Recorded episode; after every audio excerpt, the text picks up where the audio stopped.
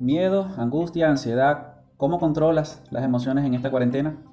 La incertidumbre y el aislamiento social te pueden provocar estrés y ansiedad. A todos nos puede provocar estrés y ansiedad.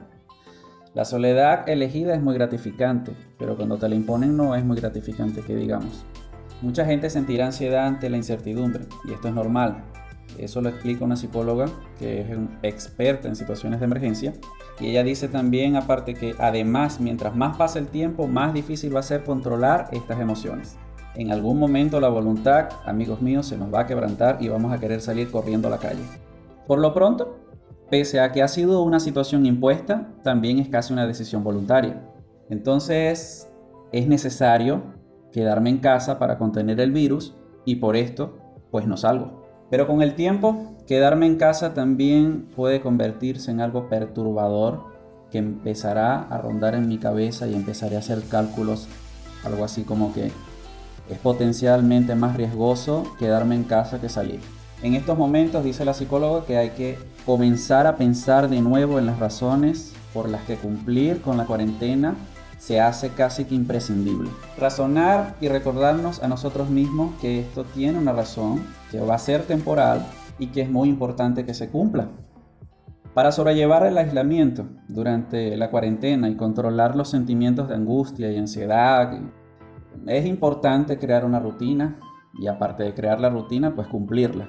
El cerebro responde muy bien a las rutinas, pues podemos decir que son como puntos de anclaje. Así también podemos definir una rutina diaria y cumplirla para, por ejemplo, tener horas específicas para trabajar, otras horas para hacer algo de ejercicio, un poquito de ocio, horas para cocinar y comer. Todo esto es importante. Eso lo aconseja Fernández, nuestra psicóloga. Además, los especialistas también recomiendan que cada cuatro o cinco días rompas con esta rutina y se haga algo un poco más distinto. Es una, una situación de incertidumbre y la especialista explica que muchos tienden a buscar información una y otra vez intentando encontrar en esta sobreinformación una sensación de control. Y eso no siempre es bueno. Hay muchos bulos circulando por internet y consumir demasiada información no es del todo adecuado en una situación tan crítica como la que estamos viviendo. Tenemos que ser realistas con nuestra situación para no reforzar más el miedo. Si tenemos cerca personas de alto riesgo, es normal que sintamos ese miedo y preocupación dentro de unos límites, ¿no? Pero si nos encontramos bien, si nuestra familia y nuestros amigos están bien, y si no tenemos a nadie dentro del grupo de riesgo, hay que intentar frenar entonces la ansiedad. Si experimentamos sentimientos de nerviosismo, agotamiento, agitación, tensión exagerada, con sensación de peligro inminente, pánico, si necesitas estar permanentemente consultando información o estás constantemente en estado de alerta, tienes dificultad para conciliar el sueño, percibes un aumento del ritmo cardíaco, una respiración acelerada, sudoración, temblores, hay un conjunto de medidas que se pueden tomar para frenar eh, estas situaciones. Y es el Colegio Oficial de Psicología de Madrid que nos recomienda que se identifiquen pensamientos que puedan estar generando estos malestares y que reconozcas tus emociones. Debemos hacer un reconocimiento, un mapeo de nuestras emociones, lo que estamos viendo, lo que estamos sintiendo, qué está llegando a nuestra mente, qué está saliendo de nuestra boca.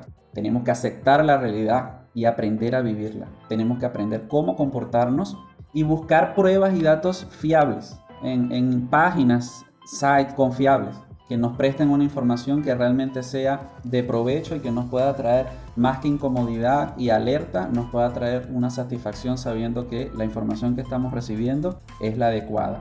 En el caso de los menores o las personas especialmente vulnerables como los ancianos o con patologías, este Centro Oficial de Psicología de Madrid nos recomienda también siempre contestarle las preguntas que nos hagan eh, con honestidad sin ocultar información. En el caso de los menores o las personas con ciertos problemas o patologías, este Centro de Oficial de Psicología de Madrid nos recomienda siempre contestar a sus dudas con honestidad, sin ocultar información, proporcionándoles explicaciones veraces, adaptadas a su nivel de comprensión, para que la situación sea mucho más llevadera para ellos y también para nosotros.